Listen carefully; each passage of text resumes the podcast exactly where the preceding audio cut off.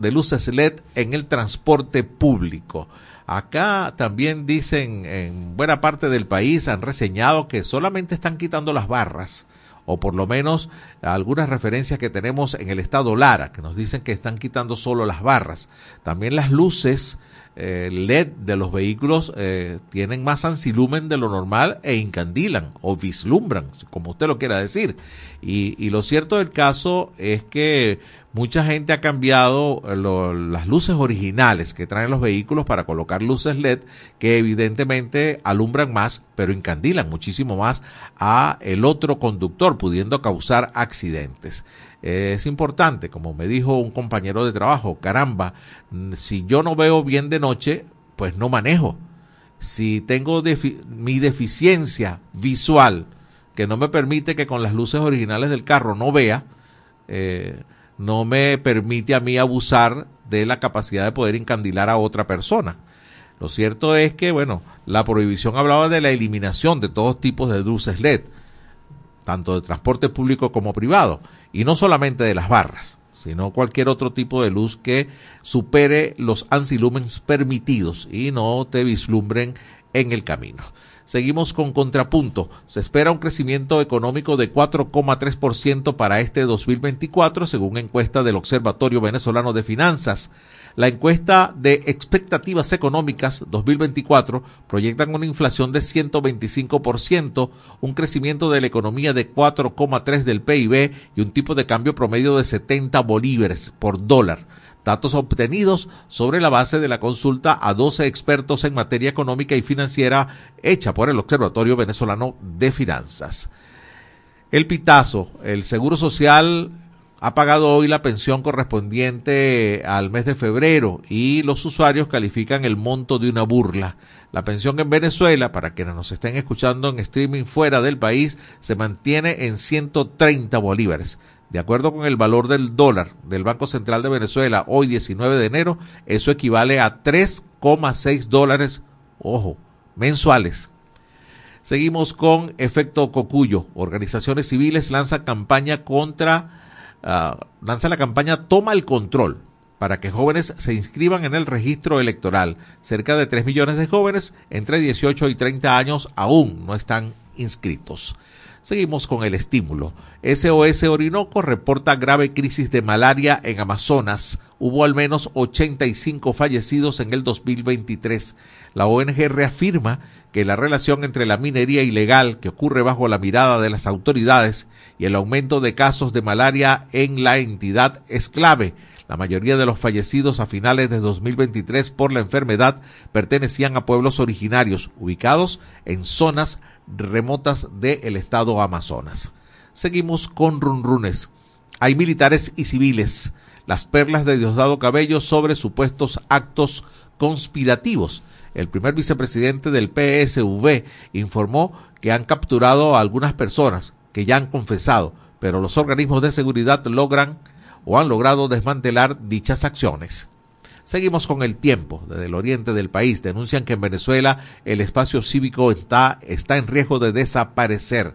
El gobierno de Nicolás Maduro, a través del Poder Legislativo, busca aprobar una ley que habilita la criminalización de organizaciones y actividades legítimas de la sociedad civil venezolana, protegidas por el derecho humano a la libertad de asociación, que es fundamental para garantizar el espacio cívico. Seguimos con versión final desde el Zulia. En Colombia se registra un temblor de 5.6 grados con cuatro réplicas en el eje cafetalero. Hasta el momento no se registran heridos ni fallecidos. Su epicentro estuvo en el Valle del Cauca. Seguimos con la Nación Web desde San Cristóbal. Más de 17 mil vehículos cruzan a diario la Avenida Venezuela con dirección a Colombia. La arteria vial es el punto más transitado por visitantes y propios debido a su conexión con la aduana principal de la ciudad y posteriormente con el puente internacional Simón Bolívar que conecta a Venezuela con Colombia.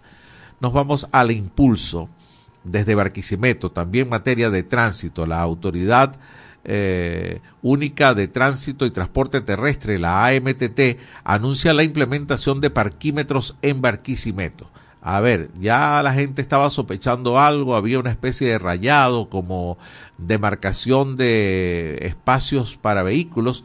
Lo cierto es que estos parquímetros eh, digitales empezarán a funcionar a partir del primero de febrero y no serán aquellos parquímetros que quizás muchos de ustedes conocieron, aquellos tubos eh, con una especie de reloj que tenían al cual usted le metía una moneda y según la cantidad de monedas que usted le ponía le marcaba un tiempo. ¿Lo recuerdan? ¿Cuántos de ustedes son de esa época que vieron esos parquímetros? Bueno, estos nada que ver. Se pagará a través de una aplicación, una app que usted podrá montar en su teléfono eh, celular, tienes 10 minutos como máximo una vez estacionado para hacer el pago a través de la aplicación.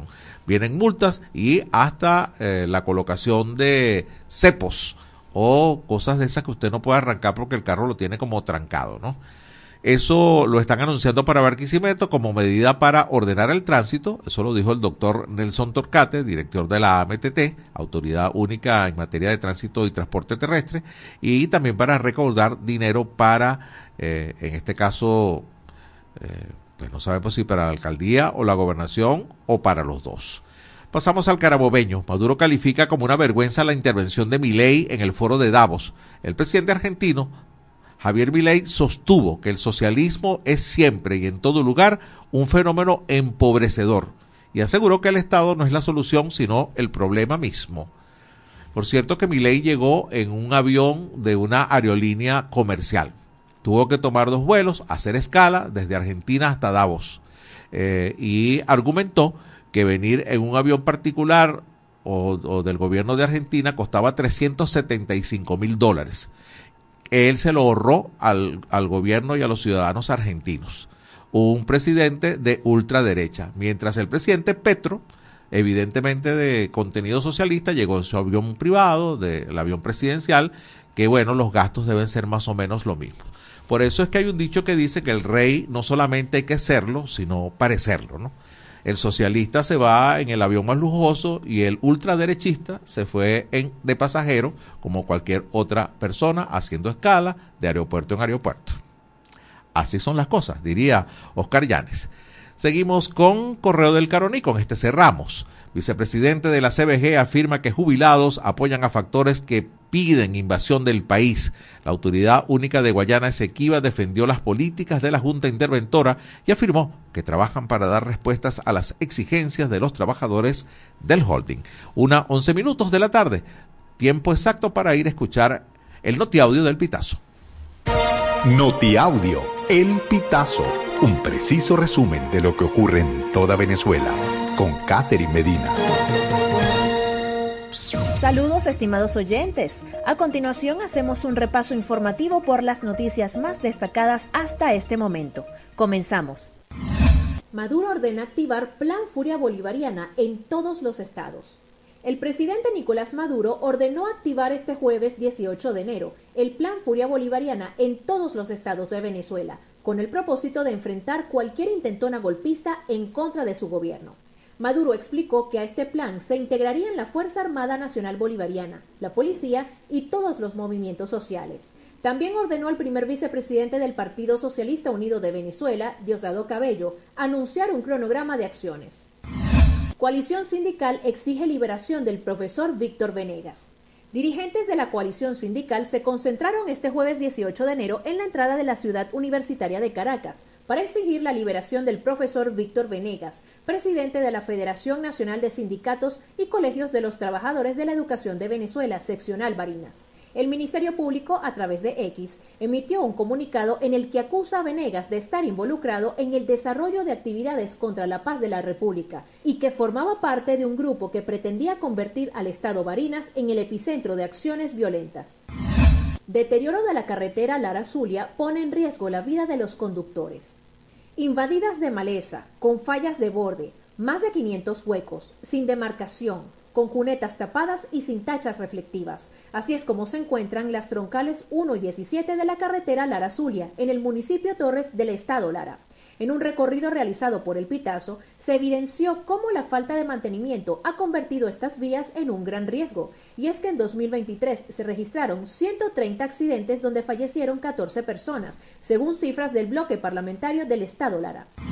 Abogado de Adriana Mendoza. Jueza intentó dar casa por cárcel a chofer que ocasionó su muerte. La jueza Albenis Muñoz, nueva titular del Tribunal Cuarto de Control del Estado Zulia, intentó otorgar este miércoles 17 de enero una medida cautelar de casa por cárcel a Guillermo Martínez, el conductor que ocasionó el choque en el que murió la joven Adriana Mendoza. El abogado de la familia de Mendoza, Morlius Categui, hizo la denuncia este jueves 18 en una rueda de prensa, en la que precisó que gracias a la Fiscalía Novena del Ministerio Público, encargada del caso, no se concretó la medida. Policía de Estados Unidos detiene a presunto miembro del tren de Aragua por asesinato y secuestro. La policía de Miami-Dade detuvo a uno de los implicados en el secuestro, robo y asesinato del venezolano José Luis Sánchez Varela, de 48 años, ocurrido el pasado mes de noviembre en la ciudad de Doral, Estados Unidos. De acuerdo con la información de medios locales, el implicado, Jurwin Salazar Maíta, de 23 años, tiene vinculación con la banda criminal El Tren de Aragua. Las autoridades informaron que buscan a otros sospechosos. Estimados oyentes, este ha sido el panorama informativo hasta esta hora. Narró para ustedes Catherine Medina.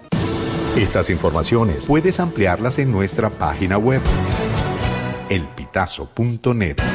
También recibimos tus denuncias vía SMS o WhatsApp a través del 0414-230-2934.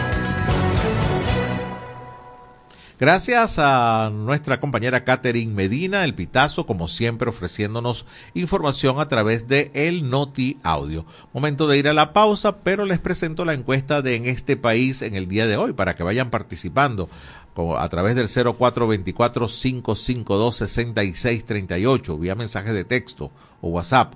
¿Qué opina sobre la implementación de un sexto año de bachilleres en el país? un sexto año que va a ser reconocido ya como primer año de ingreso a la universidad. ¿Usted qué opina de eso? ¿Es necesario? Opción A. Opción B, no hay preparación. Opción C, faltan docentes. Y opción D, debe ser mejor explicado. 0424-552-6638. A la pausa y regresamos con más de En este país. Ya regresamos con En este país por la Red Nacional de Radio Fe y Alegría.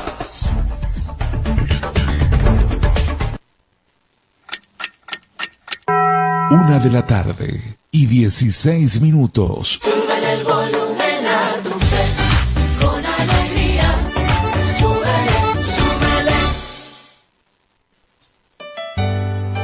Jesús ha servido la mesa y nos invita a escuchar su palabra en la Santa Eucaristía. El que viene a mí nunca tendrá hambre. Todos los domingos llegamos a tu casa a partir de las 7 de la mañana. Compartamos como hermanos y vivamos el amor de Dios con la humanidad a través de la señal de Radio Fe y Alegría. ¿De qué color es la piel de Dios? ¿De qué color es la piel de Dios? Dije negra, amarilla, roja y blanca es. Todos son iguales a los ojos de Dios. Con calma y con respeto, todo se resuelve. Y es que hay temas que todos quieren hablar, pero nadie lo dice. Entonces, háblame bajito. Háblame bajito de lunes a viernes a las 6 de la tarde. Háblame bajito por la Red Nacional de Radio Fe y Alegría con todas las voces. con calma todo se resuelve a la suavecito. Descárgate nuestra aplicación Radio Fe y Alegría Noticias, disponible para iPhone y Android. Seguimos con En este país por la Red Nacional de Radio Fe y Alegría.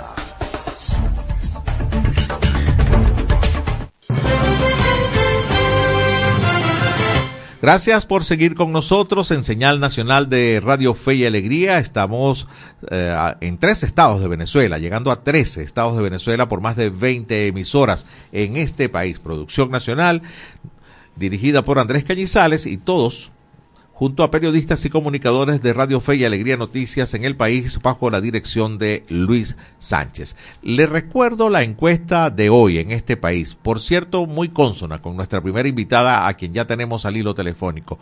¿Qué opina sobre la implementación de un sexto año de bachillerato en el país? Opción A es necesario, opción B no hay preparación, opción C faltan docentes, opción D debe ser mejor explicado. ¿Qué opina usted? ¿Cuál de las opciones le parece, parece más a su opinión? 0424-552-6638. Vía mensajes de texto WhatsApp los leemos durante el programa. Si quieren una orientación, los invito a escuchar los siguientes minutos con nuestra próxima invitada. Es la profesora Nancy Hernández, presidenta de FENASO Padres eh, con ella estamos contactando directamente para hablar sobre este tema, la implementación de este sexto año de bachillerato o su reconocimiento como primer año de la universidad. Profesora Nancy, muy buenas tardes. La saluda Cheo Noguera. ¿Cómo está usted? Gracias por atendernos. Buenas tardes, gracias a ustedes por el contacto y saludos por supuesto al equipo que hace posible este programa y a la audiencia que me escucha, que sé que es mucho.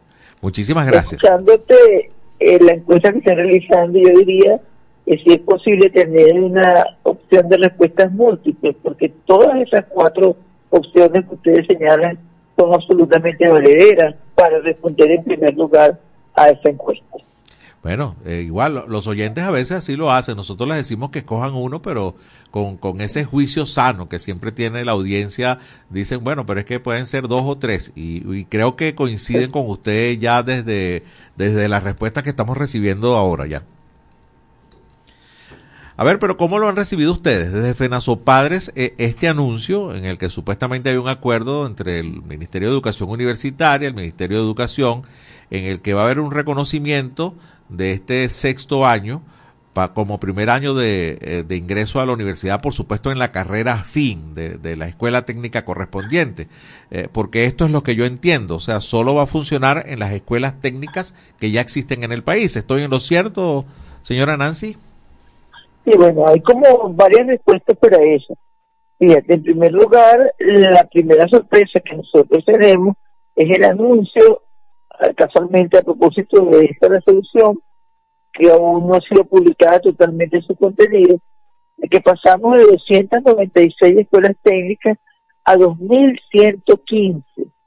Eso es matemática y materialmente imposible en un país donde el deterioro, la escasez de docentes y la falta de implementación de opciones distintas a lo que es ese bachillerato general que hace aproximadamente cinco años, cinco o seis años, el gobierno de manera intempestiva en consulta eliminó las opciones de humanidades y ciencias para hacer un solo tipo de egresado de, de educación básica y ahora se abren alrededor de nueve opciones, nueve, diez opciones que tampoco han sido consultadas y que los documentos que están en nuestras manos nos dicen que eh, es más de lo mismo y además, tal como lo señalaba en una de intervención anterior, no hay no solamente docentes especialistas para esas nuevas propuestas de reforma curricular, es que no está la infraestructura ni la dotación para poder abordar ese sexto año de bachillerato y ahí entro en lo segundo. Una cosa es llevar a seis años de educación media y otra cosa es pretender, porque tendría que haber una absoluta sincronía entre los currículos de nuestras universidades en esas carreras afines y definir la afinidad de esa opción de bachillerato con la carrera correspondiente y lo otro es los contenidos que traen nuestros muchachos la situación alarmante que hay en este momento en los primeros semestres y en los primeros años de nuestras universidades es que nuestros muchachos no tienen los referentes más elementales, como por ejemplo quienes han sido los presidentes de Venezuela cuando se declaró la independencia, los muchachos confunden 19 de abril, 24 de julio con 5 de julio y 17 de septiembre porque no tiene esa elemental referencia que a lo largo de 14 años debe darse y que lamentablemente no se está dando. Pero además tendríamos una, un, problema adicional que está eh, violando la autonomía universitaria. Nuestras universidades tienen un perfil del estudiante que debe ingresar a cada carrera y debe además pasar o por la prueba general del CNU o bien por las pruebas internas de cada universidad. Y ahí se define quién es el más apto. Pretender que ese sexto año sea validado como el primer año o los dos primeros semestres de la carrera fin, significa primero hacer una intervención, como decía antes, en la autonomía universitaria porque no se ha consultado con las universidades. Y en segundo lugar tendríamos bachilleres de primera y de segunda. Es decir, todo aquel que no esté dentro de esa carrera fin tiene que presentar su prueba interna y tiene que establecerse los mecanismos para su ingreso a la universidad. Y ese que sale de sexto año va a entrar directamente en segundo año o en tercer semestre solo por el hecho de que el Ministerio de Educación y el Ministerio de Educación Universitaria definieron que son carreras afines. ¿Cómo queda eso? ¿Cuál es el criterio para saltar un año cuando lo que en este momento, de manera remedial, no estructural, lo que procede es que haya un año cero en nuestras universidades para poder nivelar a estos muchachos que vienen con severas deficiencias en la educación básica y poder de alguna manera intentar nivelar y remediar, por eso hablamos de, edificaciones remediales, no definitivas ni estructurales, de ese año cero, mientras se va al problema de origen, a la falla de origen, que es todo el sistema de educación básica en Venezuela. Sí, totalmente de acuerdo. Estamos conversando con la profesora Nancy Hernández. Ella es la presidenta de FENASO Padres. A ver, leíamos ayer en un titular que eh, los niños en sexto grado eh, no saben interpretar lo que leen. O sea, hacen una lectura y le dice, eh, eh, dame un resumen de lo que acabas de, leer, qué entendiste en la lectura y, no saben qué decir. O sea, no saben leer los muchachos. si estamos a esos niveles, ¿cómo tratar entonces de, de incorporar un sexto año a las universidades? Eh, la, la, católica está haciendo un esfuerzo como especie de un curso propedéutico para ingresar y tienen una propuesta hace poco de, al gobierno de que se destine el 30% de lo que se recoge en IVA para repotenciar el sistema educativo. Ante ese panorama, a ver, este, tenemos más respuestas que preguntas ahora, ¿no, profesora?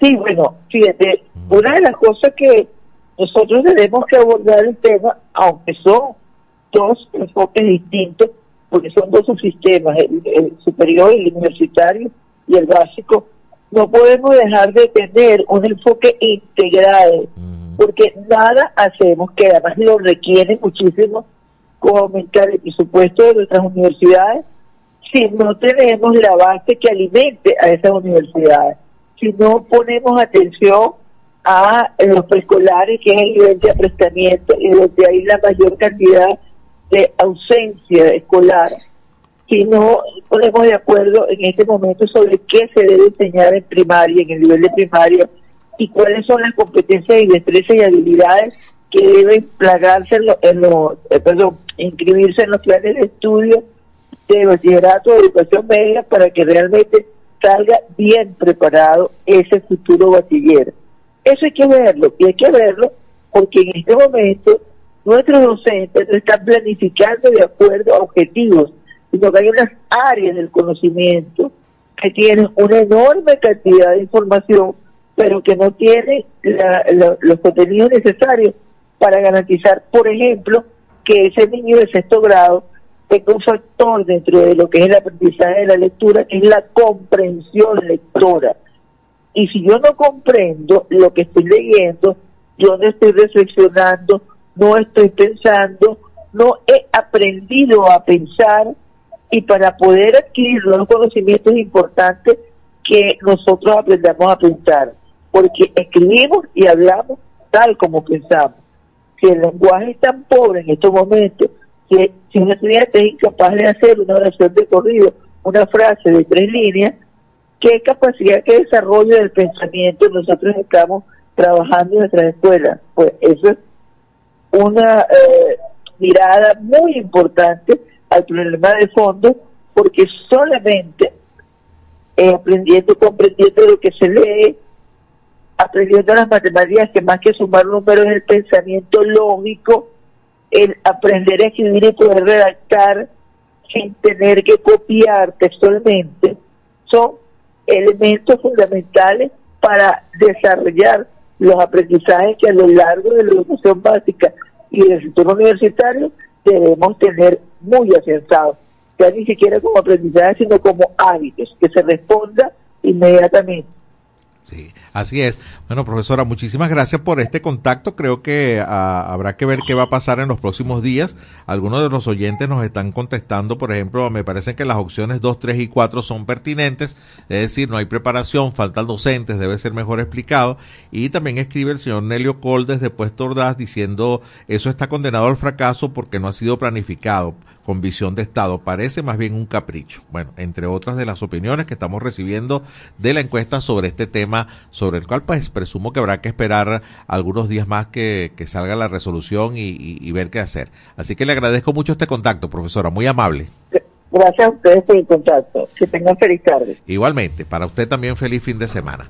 Hora de ir al corte, una y treinta en punto de la tarde. Al regreso, seguimos con más en este país. Ya regresamos con En este país por la Red Nacional de Radio Fe y Alegría.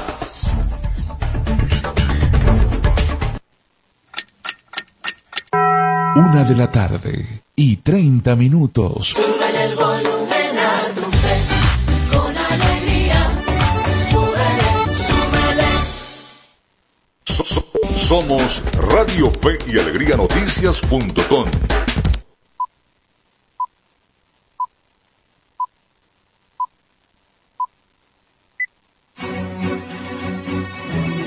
partir de este momento, más de 25 emisoras interconectadas para llevarte información con todas las voces. Radio Fe y Alegría Noticias.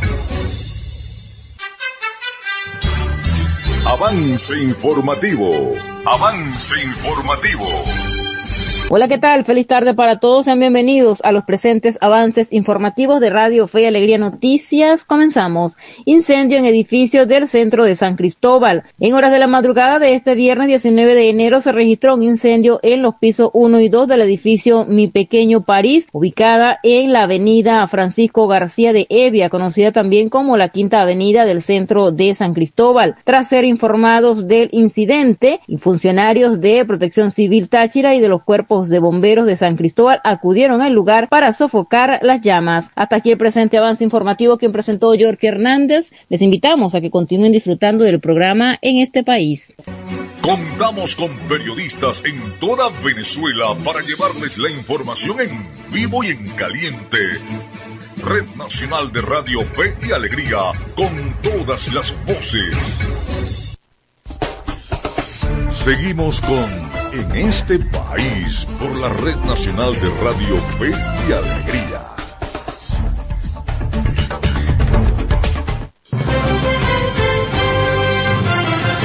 Es la una de la tarde, 32 minutos en este país. Les recuerdo la encuesta de hoy.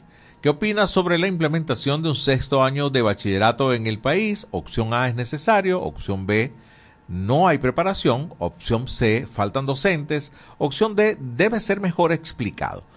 ¿Cuál de ellas, o si le parecen varias, puede señalarlas a través del 0424-552-6638 vía mensaje de texto o WhatsApp? Los leemos o los escuchamos acá en el programa.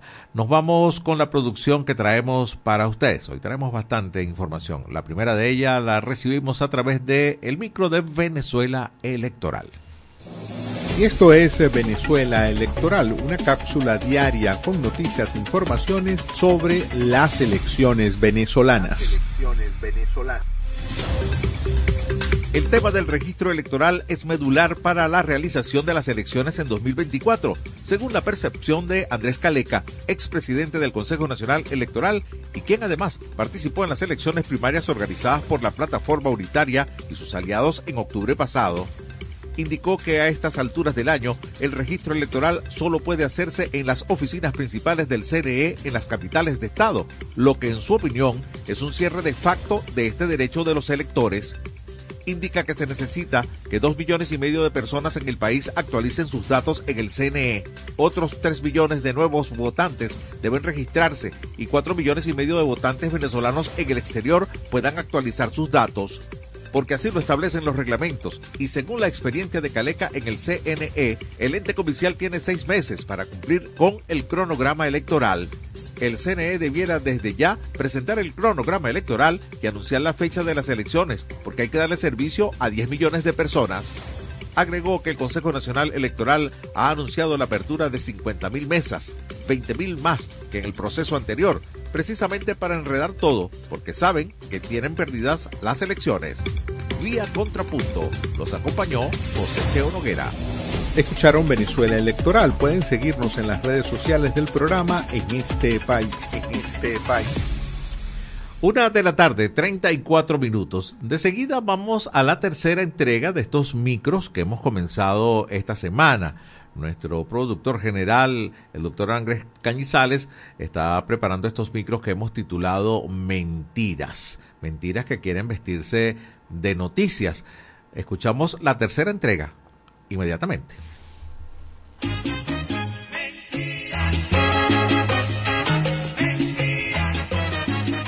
Aquí les comentamos las mentiras que se quieren vestir de noticias. Esto es fake.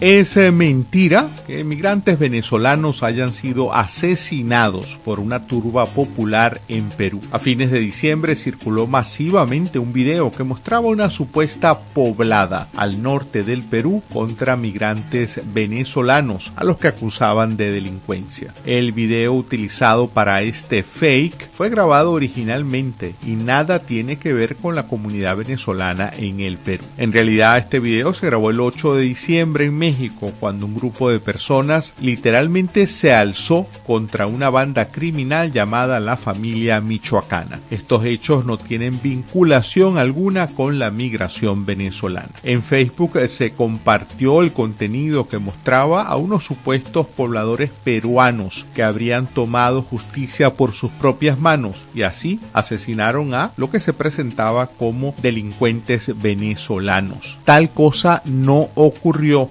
una mentira. Ciertamente se ha registrado malestar e incluso protestas contra migrantes venezolanos, pero no ha ocurrido un hecho de violencia de tal magnitud que incluya el asesinato de venezolanos en el Perú.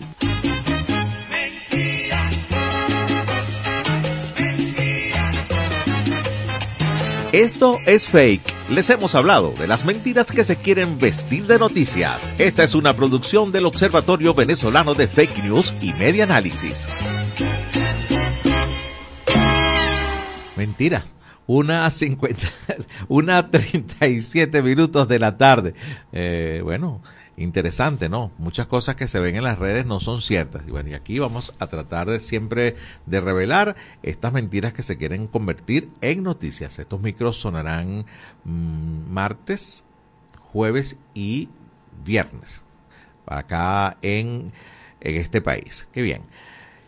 En pleno apogeo está el round robin o el todos contra todos en el béisbol profesional. Vaya que estos tres últimos partidos que quedan para la mayoría de los equipos, algunos dos, otros tres, van a definir quién va a ser el compañero en la gran final de los tiburones de la Guairas. Aquí que pelea eh, feroz entre Cardenales, Bravos y Leones del Caracas. ¿Quién será el acompañante de la Guaira? Habrá que esperar este fin de semana. Mientras tanto, escuchemos a Miguel Valladares que nos trae más información deportiva en La Movida.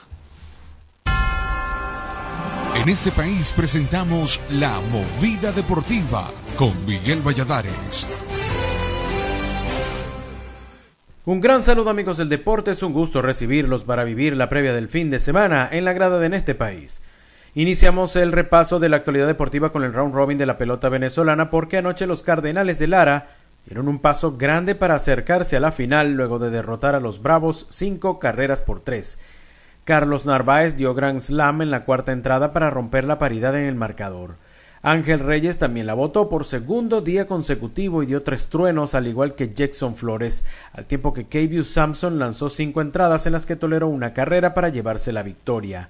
El derrotado fue Félix Dubront en trabajo de seis entradas con cinco carreras permitidas. En el otro juego de la jornada, Aragua venció a los tiburones por la vía del blanqueo 3-0. Yacel Santana lanzó cinco entradas en blanco, mientras que Ángel Aguilar dio cuadrangular con par de carreras remolcadas. Esta noche Cardenales recibirá a Bravos y Leones visitará a los Tigres. Si se combina una victoria de Lara y una derrota de Caracas, los Pájaros Rojos clasificarán a la final. Hasta ahora la diferencia entre Cardenales y Leones es de juego y medio. Y continuamos con fútbol porque mañana se inaugurará el preolímpico en nuestro país y la Vinotinto debutará a las 7 de la noche en el Brico Hidriarte ante Bolivia. Ricardo Baliño tendrá a disposición una camada de jugadores con experiencia, tanto en el torneo Morris reveló como en diferentes ligas europeas, caso de Kevin Kelsey quien juega en el Shakhtar Donetsk ucraniano, incluso jugó y marcó en la Champions League de este año ante el Porto, además de Matías Lacaba del Vicela y Telasco Segovia del Casapía portugués, ambos de primera división. También estará a disposición David Martínez, jugador del Monagas y quien viene de ser figura del Sudamericano Sub-17, donde la Vinotinto clasificó al Mundial. El otro juego de la jornada será a las 4 de la tarde entre Colombia y Ecuador. Brasil estará de descanso. El domingo iniciará el grupo B en Valencia, Perú jugará ante Chile y Argentina lo hará ante Paraguay. Y hablemos de ciclismo porque ayer se corrió la quinta etapa de la Vuelta al Táchira, misma que se terminó llevando Juan Ruiz de la gobernación de Trujillo con un tiempo de 3 horas 24 minutos 20 segundos, pero el líder continúa siendo el ecuatoriano Jonathan Caicedo del Petro Like. Precisamente Caicedo arribó en la segunda posición en la etapa a tan solo cuatro segundos del ganador, mientras que el tercer lugar fue para Nelson Camargo de la gobernación de Trujillo. Hoy se correrá la sexta etapa con un recorrido de 129 kilómetros entre San Rafael del Piñal y Borota. El domingo será la etapa final con un circuito en San Cristóbal. Y nos vamos con baloncesto porque mañana el campeón venezolano Gladiadores de Anzuategui jugará su primer encuentro en la segunda ventana de la Champions League de las Américas cuando reciba al invicto nicaragüense Real Estelí en el gimnasio Luis Ramos de Puerto La Cruz. Los venezolanos cayeron ante el Estelí en la primera ventana en Managua en un juego que se decidió en tiempo extra.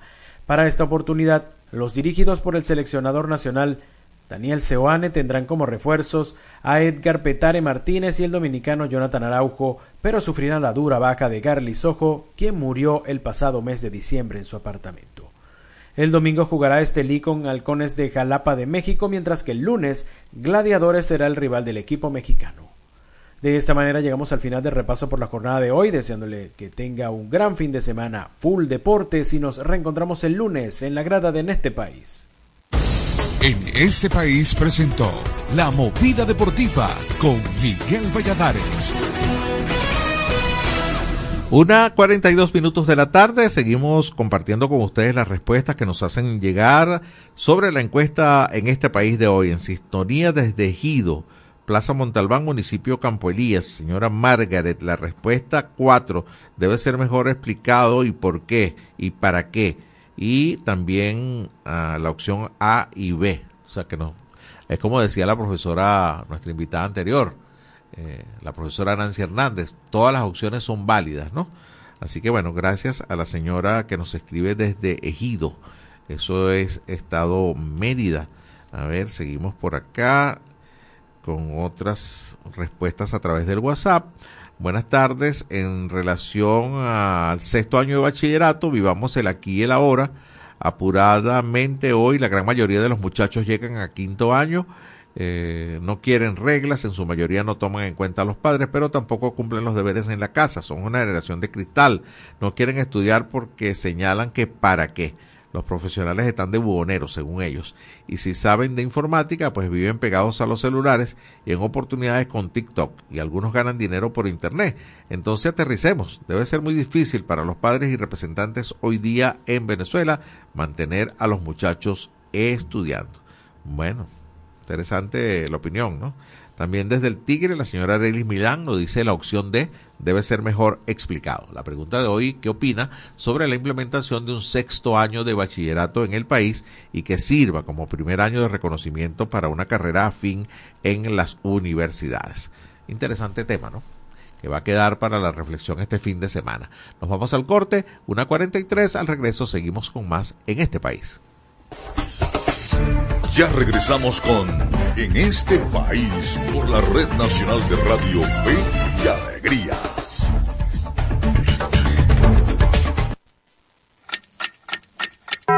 Una de la tarde y 44 minutos.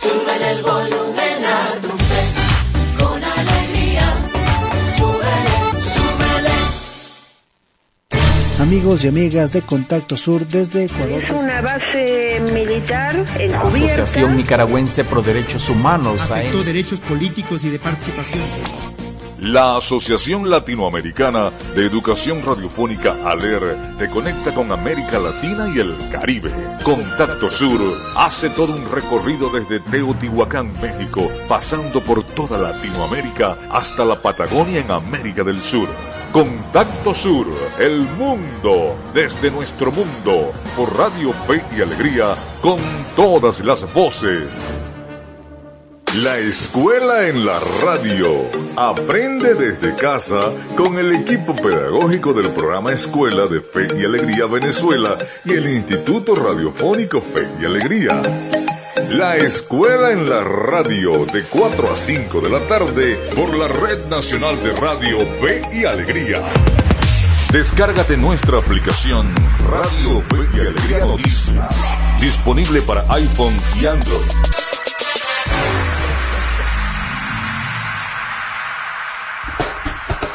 Seguimos con En este país por la Red Nacional de Radio Fe y Alegría.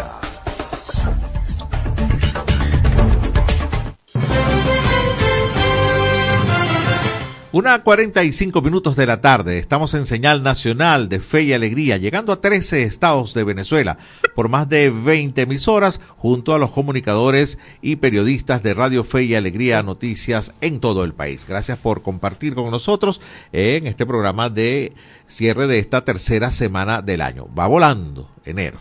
Ya tenemos al hilo telefónico a nuestra siguiente eh, invitada. Mm, vamos a agradecerle porque nos atiende. Es la doctora Yulay Margot Martínez, médico cirujano, también es especialista en puericultura y pediatría. Es la presidente de la Comisión Nacional de Lactancia Humana por la Sociedad de Pediatría, secretaria de Información y Difusión de la Sociedad de Pediatría del Estado Lara. La saludo, doctora Martínez. Muy buenas tardes. Gracias por atendernos. Muy buenas tardes. La agradecida soy yo por tomarme en cuenta para este espacio tan prestigioso y eh, disculpándome por favor por con la audiencia por la difonía. Ah, bueno, eso, eso anda en el ambiente. Aquí nosotros hemos hecho de tripas corazones también con, con, la difonía. A ver, doctora, eh, nos adelantamos a la efemérides, así lo quisimos hacer acá en la producción con Francis Marloyo. El Día del Pediatra es mañana. ¿Por qué se celebra los 20 de enero el Día del Pediatra?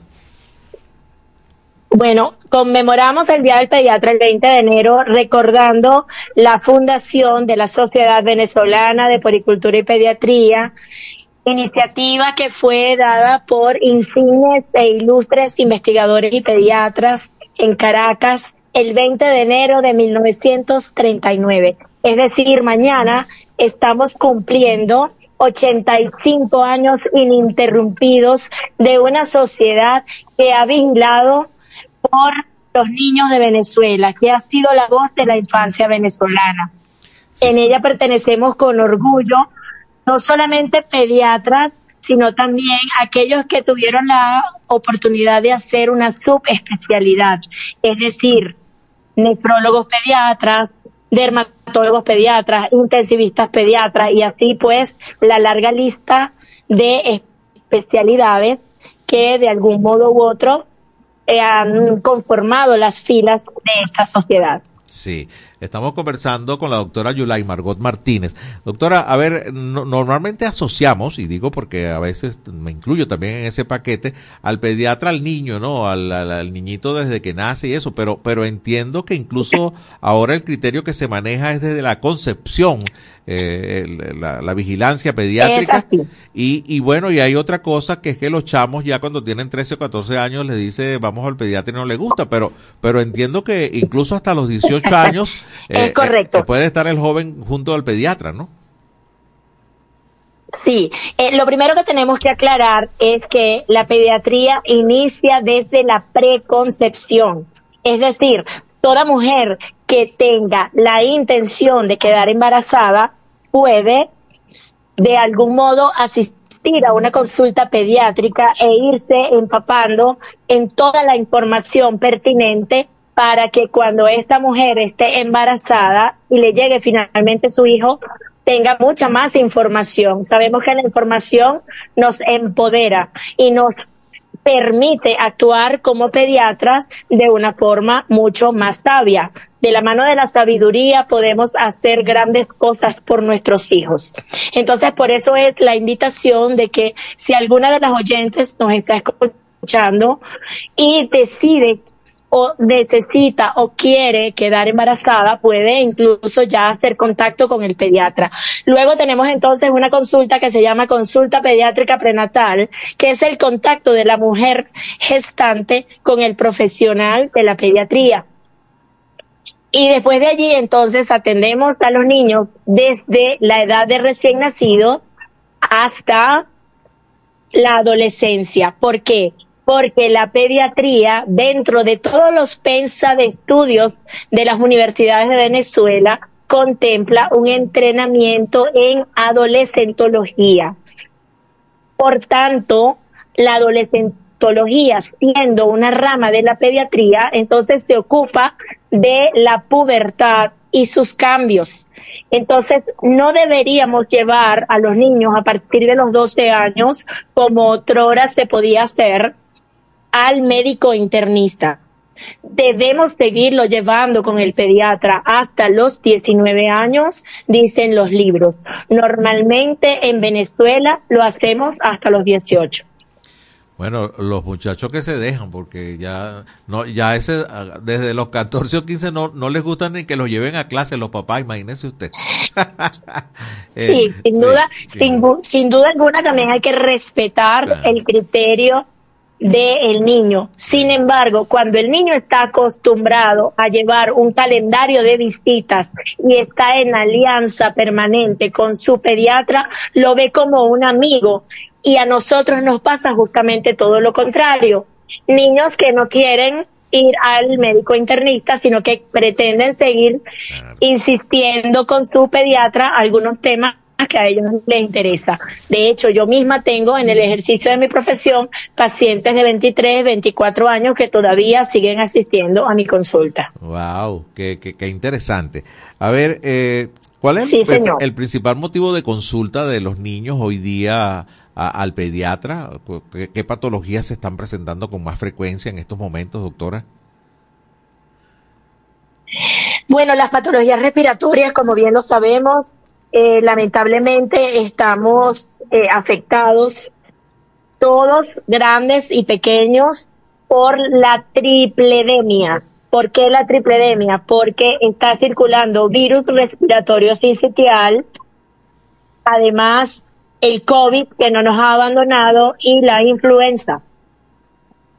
Entonces, esto es definitivamente preocupante porque seguimos estando eh, en la calle haciendo vida y contacto con los demás cuando podemos ser potenciales eh, eh, propagadores de cualquiera de estos tres virus. Entonces, el llamado de, de nuestra parte como profesionales de la salud es que mantengamos la distancia, mantengamos el uso del tapabocas y, por supuesto, las medidas que siguen siendo válidas con COVID o sin COVID. Sí, doctora, finalmente, porque ya pues lamentablemente se nos, se nos está acabando el tiempo dentro de la migración venezolana de tanto médico que se ha ido del país, eh, un número importante de pediatras también lo han hecho. Así es. Eh, ¿Tiene usted alguna cifra? ¿Maneja alguna cifra? Bueno, cifras en realidad no tenemos en este momento, solo el mensaje de comentarles que a pesar de cómo ha estado la situación, sobre todo desde lo económico, existe la posibilidad aún de seguir asistiendo a las consultas pediátricas, no solamente en la red de ambulatorios que tenemos disponible por nuestra Dirección Regional de Salud, sino también la asistencia el profesional de la salud que específicamente se ha entrenado para la edad pediátrica. A veces pensamos que el niño es un adulto en miniatura, pero no, el niño tiene un tratamiento específico que va de acuerdo a su peso, a su talla, a su edad e incluso a sus emociones. Entonces, estamos todavía acá los pediatras del Estado Lara haciendo presencia y trabajando, incluso en jornadas de salud que hemos hecho desde la Sociedad de Pediatría del Estado Lara en forma gratuita cuando así nos los piden. Entonces, si hay alguna persona de alguna fundación que nos esté escuchando y que quiera hacer contacto con nosotros, perfectamente podemos prestarle esa mano amiga porque definitivamente la salud del niño es nuestro principal interés. Qué bueno. A ver, doctora, eh, ¿Cómo está? Eh, hay una etapa de, nuestra, de, la niñez, en la que estamos acompañados de los pediatras, que es el tema de las vacunaciones. A ver, los adultos terminamos siendo bastante sanos si cumplimos un plan de vacunación tal como lo indican los pediatras. Eh, ¿Cómo estamos con el tema de las vacunas en Venezuela en este momento? En este momento tenemos disponibilidad de las vacunas que siempre nos ha ofrecido el gobierno nacional. Vacunas como, por ejemplo, pentavalente, polio, están disponibles en la red de salud. Sabemos que desde el esquema de inmunizaciones que tenemos sugerido en la página de la Sociedad de Pediatría, existen algunas otras que deben adquirirse y que son parte fundamental del esquema de inmunizaciones del niño venezolano. Esperemos que, porque existe el comentario de fuera harán la vacuna del rotavirus. La vacuna contra el rotavirus es súper importante porque la mayoría de las diarreas que a ver, causada por, por este germen. Entonces, es una buena noticia dentro de las cosas que hemos tenido que vivir en los últimos años sí hay un esfuerzo para de algún modo orientar a que el venezolano se siga vacunando por el sistema gratuito que se ofrece en los ambulatorios y nosotros de parte de la Sociedad de Pediatría insistiremos en ello. Insistiremos con las entidades gubernamentales a que se siga cumpliendo. Así es. Bueno, muchísimas gracias. La doctora Yulay Margot Martínez, médico especialista en puericultura y pediatría, presidente de la Comisión Nacional de la Lactancia Humana. Por cierto, no hablamos de ese tema. Vamos a invitarla próximamente porque este es otro punto importante en el desarrollo del niño, que es la lactancia. Y bueno, se han desmistificado ya muchos factores y muchas leyendas, muchos mitos sobre la lactancia y, creo, que, y creo que es un tema importantísimo para, para el crecimiento de un niño sano. Pero lo, lo hablaremos después, doctora. Como presidenta de la sociedad, eh, de la Comisión de Lactancia de la Sociedad, estoy completamente a la orden para desarrollar ese tema. Perfecto. Seguramente la vamos a estar contactando, nuestra productora Francis Marloyo Asibara. Le agradezco mucho, le deseo feliz día mañana y feliz fin de semana. Feliz día a todos los pediatras. Igual, estoy agradecida. Bueno, Un abrazo. Igualmente para usted, la doctora Yulay Margot Martínez, con ella estamos despidiendo el programa de hoy. También esta semana, por supuesto, tenemos que invitarlos para nuestra edición nocturna a través de la señal nacional de Radio Fe y Alegría. En este país, edición nocturna. Este equipo se despide hasta el próximo lunes. Les deseamos a todos un muy feliz fin de semana. Este país, mi país, tu país Así culmina por el día de hoy en este país un programa conducido por Andrés Cañizales junto a Miguel Valladares, acompañados por los periodistas y comunicadores de Radio Fe y Alegría, Red Nacional. Hacemos periodismo comprometido con la democracia.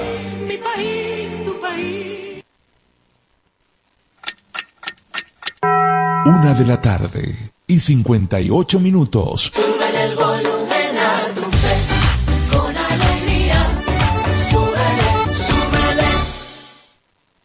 Artículo 10 de la Ley de Responsabilidad Social en Radio, Televisión y Medios Electrónicos. Domingo Antonio Sifontes, el terror de los ingleses. El general Domingo Antonio Sifontes nace en Cantaura, estado Anzuategui. En su infancia se interesa por la agricultura y la literatura, lo que se convierte en su pasión. Años más tarde, se traslada con su familia a Tumeremo y se suma al ejército venezolano para continuar con su formación académica en el mundo militar. Se le conoce como un gran pensador, partidario de la resolución diplomática y la alianza cívico-militar. Domingo Antonio Sifontes, el terror de los ingleses. Espacio Publicitario.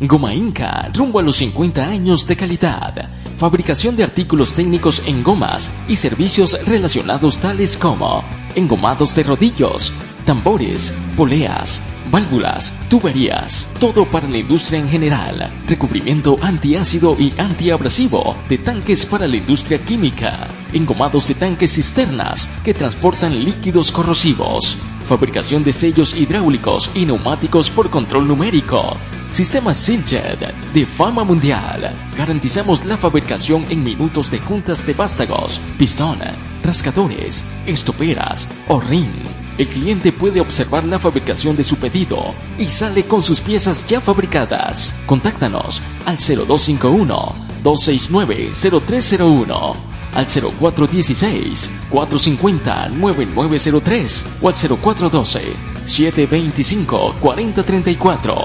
Atendemos a nivel nacional. Goma Inca, rumbo a los 50 años de calidad.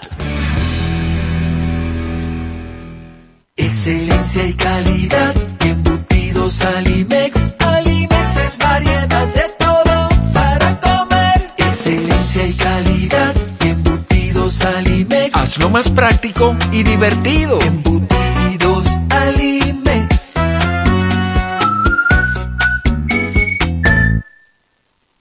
Encuentra la montura que más se adapte a tu estilo y disfruta el contraste de colores con cristales de tecnología avanzada. Disponibles en Óptica Evelyn. Lentes multifocales, digitales, correctivos, visión sencilla, lentes de contacto y de sol. En los mejores materiales a un superprecio. Te ofrecemos también consulta oftalmológica. Óptica Evelyn. Carrera 19 entre calles 43 y 44. Teléfono 0412-510-9993. Síguenos arroba óptica.evelyn. Porque nuestro color favorito es verde bien. El Gran Jesús de la 21 tiene todo lo que necesitas para descansar a plenitud. Con nuestras camas, colchonetas y colchones de las mejores marcas y a los mejores precios. Además, tenemos todo lo necesario para el hogar. Visítanos en la carrera 21 con calles 36 y 37. ¿Quieres saber más sobre nuestras ofertas? Síguenos en Instagram como arroba el Gran Jesús de la 21. Contáctanos al 0424 565 9979. El Gran Jesús de la 21. Fin del espacio publicitario.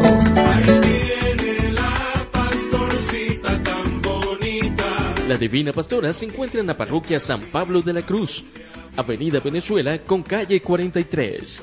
Sigue la ruta de la Divina Pastora con fe y alegría. Pastora. Seguimos siendo la FM de todas las voces. De todas las voces. Radio Fe y Alegría. 97.5 FM. Tu radio. A continuación, programa recreativo. Todos sus elementos son tipo A, que pueden ser escuchados por niños, niñas y adolescentes, sin la supervisión de sus madres, padres, representantes o responsables. Una producción de Radio Fe y Alegría. Una de las cosas que más disfruto al encender la radio es encontrar mi música venezolana. En esta tierra sobra el talento un buen galerón, un sabroso merengue central o el recio joropo llanero. La música venezolana es tan diversa y tan alegre como la gente misma. Y una vez que la conoces, te quedas con ella para siempre. Música de Venezuela. La conozco porque la quiero.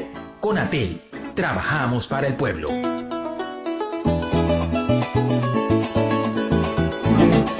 Peregrino entre dos pueblos, tema interpretado por Ali Cabello, género